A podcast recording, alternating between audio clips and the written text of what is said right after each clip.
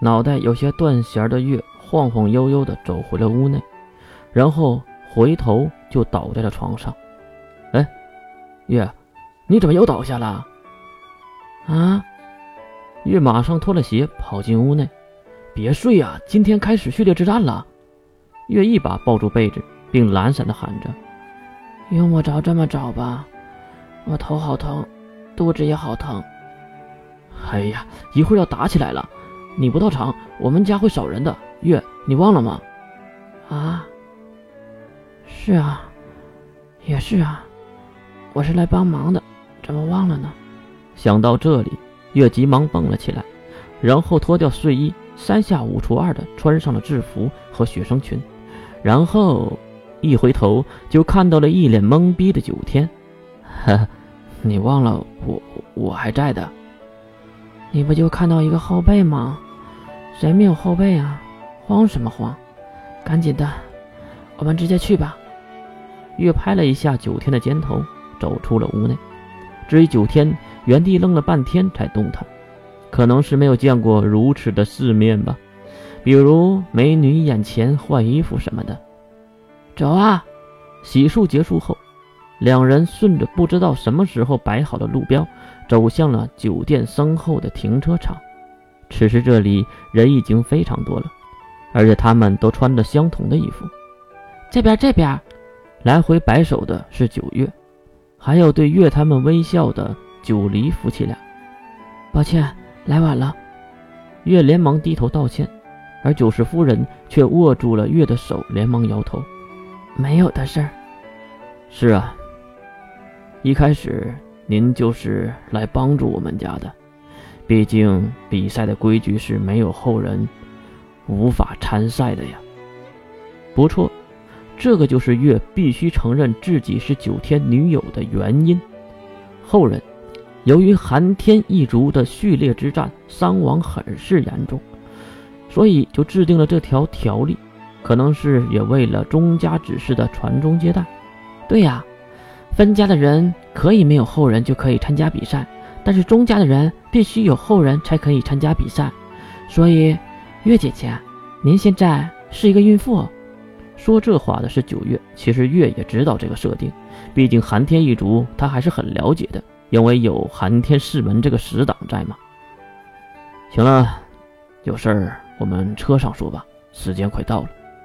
九黎看了看手表，说着。这些人也是各自上了自己的商务车，一路上也没人拦着月吃车上的点心。毕竟这里的人都知道月是一个捡破烂的。吃了一路，最后在一个巨大的体育场的门口停下了车。刚刚下车，就围过来了很多人，看上去应该是寒天一族的保安人员。出示了证件后，九家一行人走进了前面的这个体育场内。刚刚入场。就在最前方的几个位置坐了下来，当然身边还有小桌子，犹如是一个高档茶馆，其实更像斗兽场才对。至于小桌子上有很多的点心，这让月吃的不亦乐乎。就在月吃的正香的时候，会场的中间走上来一个人，应该是司仪，可是看上去总觉得不是很正规的样子，估计和学生不同，成年人可能更不好管理。大家好。我是这次序列之战的司仪兼裁判，寒天一族的四长老，寒天是谁。有请各位嘉宾入座。嘉宾？还有嘉宾吗？叼着米糕的月看向所谓的嘉宾席，月瞪大了双眼，没想到竟然是金龙透和灰发的蓝雪玲，而且他们就坐在离月不远的地方。喂。为什么金家的人会在寒天一族的序列之战现场？月的不解被一旁的九月问了出来。九天看了一眼九月，然后又看了看自己的父亲九黎，可能九天也不知道原因。九黎则是摇摇头：“唉，如今的寒天一族根本就是别人的傀儡，来几个外来的势力。”也属正常。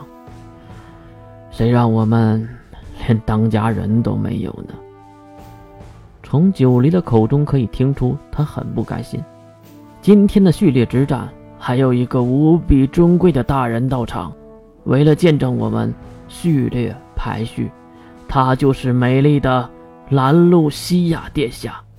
就在几个人还在讨论金龙透的事时，更加炸裂的发言让他们不由得看向事已指着的方向。一瞬间，场内几千人都没了动静。就在史记的十几秒后，一个身穿蓝白相间连衣裙的小女孩走了出来。她细嫩的皮肤、傲人的身材、漂亮的五官和那令月厌恶的灰白色长发，她就是露西亚。不过很奇怪，为什么逆风不在她身边呢？露西亚刚刚出现，一旁的金龙透马上退下座位，并半跪在她的面前。摘开月身边的所有人都站起身，然后半跪在地面之上。一旁的九天也是连忙拉着月的胳膊：“月，月，跪下来！”他可是……月当然也跟着跪了下去，可是依然被露西亚的余光捕捉到了。